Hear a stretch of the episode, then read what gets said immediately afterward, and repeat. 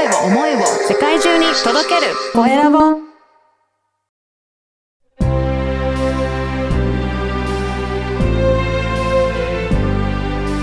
経営者の志こんにちは、コエラボの岡田です。今回は、社員20人以下企業の倍速成長パートナーの足立達馬さんにお話を伺いたいと思います。足立さん、よろしくお願いいたします。よろしくお願いいたします。まずは自己紹介からお願いいたします。はい、えーただいまご紹介預かりました、えー社員20人以下企業の倍速成長パートナーとして、えー活動しております、えー LIG パートナーズ株式会社の足立と申します。えーと、私は銀行で14年半働いて、まあ、その間にお金の落とし穴にはまってしまって、お金に苦労される経営者をたくさん見てきました。うんでその後、中小企業に転職して、まあ、そこではその実践重視にあまりに偏るがために、まあ、様々な不具合が起こってました。で、これまでのその長い中小企業の経営者の方々との関わりを通じて、まあ、会社にその未来を作るえお仕事の部分、例えばその財務と言われる部分であったり、人事や経営企画という、こういう部門の人材が圧倒的に不足していることを目の当たりにしてきまして、まあ、そこの部分をえお手伝いすることで、うん経営者のセンス頼みではない形の会社の成長の実現のお手伝いをするという、えそういう理念のもとで、うんえー活動しております。どうぞよろしくお願いいたします。お願いします。これ、じゃあ、もともと足立さんがややる以前は、そういったことを、まあ、サポートしてくれるような、中小企業で、えー、サポートしてくれるような人はあんまりいないっていうことなんですかね？そうですね。私がやはりその銀行でもまあ地方銀行でしたんで、うんうんその社員数があまり多くない会社さんが顧客のボリュームゾーンになってまして、そうするとそういう会社さんは、その専門家の方、普段接点がある専門家の方っていうのが、やはりもう税理士の方が中心になっていたりとか、まあ業種によっては社労士の方とある程度深いお付き合いされているところはあるんですけど、うん。なかなかその社内にそういう人材がまずそもそもいなかったりうんとか、うんまあそれぞれの専門家の方、やっぱ専門領域がある分、はい。じゃあその5種類課題があって、5分野にわたってたら、一体じゃあ全部に対して専門家を入れなあかんのかとか。それはコストの面でももちろん難しかったりとか、うんうん。まあ、そういう問題をすごく見てきてましたので、そういう状況からこういう事業をしたいなということで独立して、まあ、今行っているところです。そうですね。あの、大きな企業だったらそれぞれ無言で専門家の方も、まあ入れたりとかできるかもしれないですけど、まあ小さい企業だとなかなかそういった、えーところも難しいと思うんで、そうすると社長が何らか自分で考えて判断しなきゃいけなくなってくるから、それでセンスに依存してしまうっていうことになるんでしょうかね。そうですね。もともとその社長になる方っていうのは、やっぱ普通の人よりも馬力がすごいエンジンを持ってらっしゃいますし、まあ、どんどんどんどんその経営者の会合であったりとか、はい。各種いろんなセミナーであったりとか、まあ、いろんなところでその情報を仕入れたり勉強されたりして、どんどん能力を磨かれていくんですけど、なかなかその社員の方の成長スピードと社長の成長スピードってかなりやっぱり違いがあって、はい。まあ、逆にその頑張れば頑張るほど、なんか逆に苦労とか悩みが増えるみたいな、そういう姿もたくさん見てきて、はい。それであれば、その間をそのギャップを埋める人、人材があれば、うん、なんかそういう状況ってか変わっていくんじゃないかなっていうのをすごく思ってまして、まあそれは中小企業に移ってから、まあ幸いそのそういう、えっと、立場を取るうん。機会もあったんですけど、まあ、やはりそこの部分が、なかなかその人材がいないっていう問題にぶち当たってしまうなというところですね。そうなんですね。これ、足立さんはじゃあ実際にその中小の企業に入っていったときに、どんな対応をして間を埋めていくっていうことをやられてるんでしょうかね？まあやはりそのリーダー、まあ社長イコールリーダーになるので、まあうん。基本的にリーダーってその目的地を決めたりとか、はい。まあ、。そこに向かっていく途中でまあ止まることであったりとか、まあうん迂回したりとか、うん。そもそも辞めてしまうみたいな決断をする方になると思うんですね。で、その一般の社員との間に入る方が、まあ、うん。例えばその社長がなぜその目的地に向かうのかとか、うん。なぜここで止まったのかとか、で、はい。社長、いや、このまま行くと、今の状況はこういうことが生まれてるので、このまま行って大丈夫でしょうかとか、まあ、決断とか判断のその情報を提供したりとか、ここの役回りの方っていうのが、うんなかなかその、えっ、と、育成できないうん。いう問題があるんですね。で、私はまあ幸い大手企業、大企業にいたので、はいまあ大企業であればその社内の仕組みがそもそも人を育てる仕組みがあったりとか、まあ、身近にそういうことを日常的にしている人も目の当たりにできるし、教育も受けてきてるっていう、まあそういう状況があるんですけど、まあなかなかその部分に対しての教育っていうのが行き届かないし、なかなかまあできないっていう現状がある、その少人数の中小企業うんうんにおいては、そういうその社長と社員の間をつなぐ人がなかなか生まれづらいっていう背景がありますね。はい、はい。じゃあそういったところに、例えば会議とかに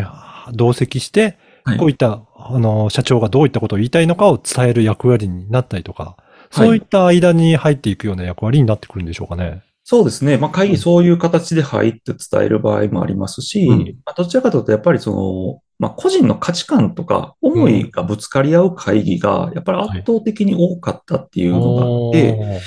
まあ、そうすると、その、まあ、例えば、まあ、事故が多いですみたいな話になった場合に、うんうんまあ、50件の事故が40件に1年間10件減りましたっていう例があった場合に、はい。こう10件減ったしよかったよねっていう方もいらっしゃれば、いや、はいゼロを目指してるんやからまだまだっていう方がいらっしゃる。うんこういうことになるんですけど、うんその10件減ったことは、もともと20件減らすつもりで10件減ったのか、はい。それとも5件減らすつもりで10件減ったあのか。あ、はい。このあたり、その、どういうふうにその数字の変化を捉えるかみたいな打ち合わせになかなかなりにくいっていう。そういうとこをこう期待されて、当時のまあ勤務先の社長に一旦会議に入ってくれっていうような話があって、だから私はその専門的なその会社の事業に対してはしわからないことたくさんあるんですけど、うん。だからそういうような見方であったりとか、視点を話したりとか、うん。皆さんに意見をこう求めたりとかすることで、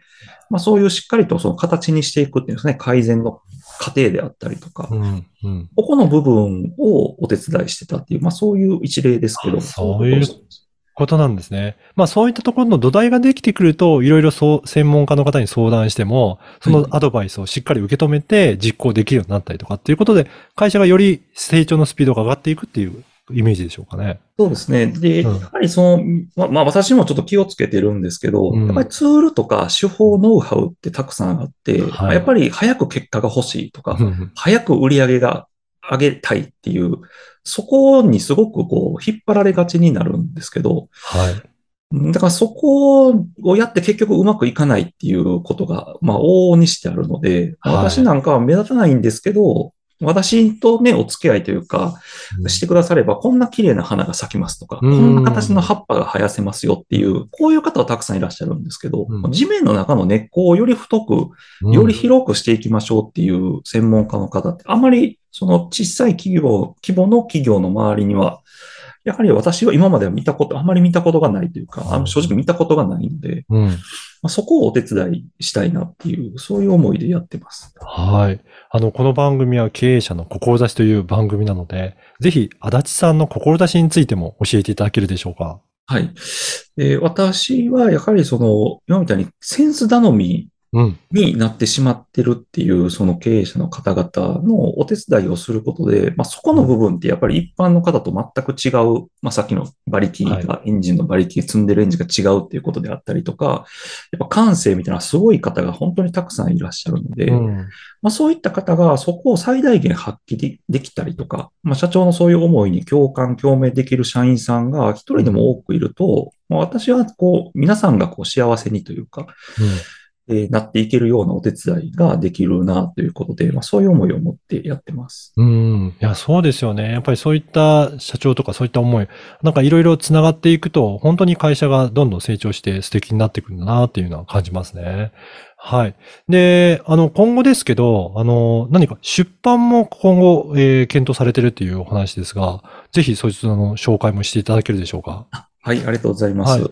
えっと、今ちょっと準備中なんですけど、えっと、銀行融資の基本のキーというタイトルの本を、はい。まあ、出版の準備を進めてます。で、内容としましては、えっと、14年半銀行で働いたんですけど、うんまあ、その間にあの、お金の落とし穴にはまってしまって、はい。その後非常にお金で苦労されたりとか、まあ、銀行の融資が受けにくい、もしくは受けられないっていう経営者の方をたくさん、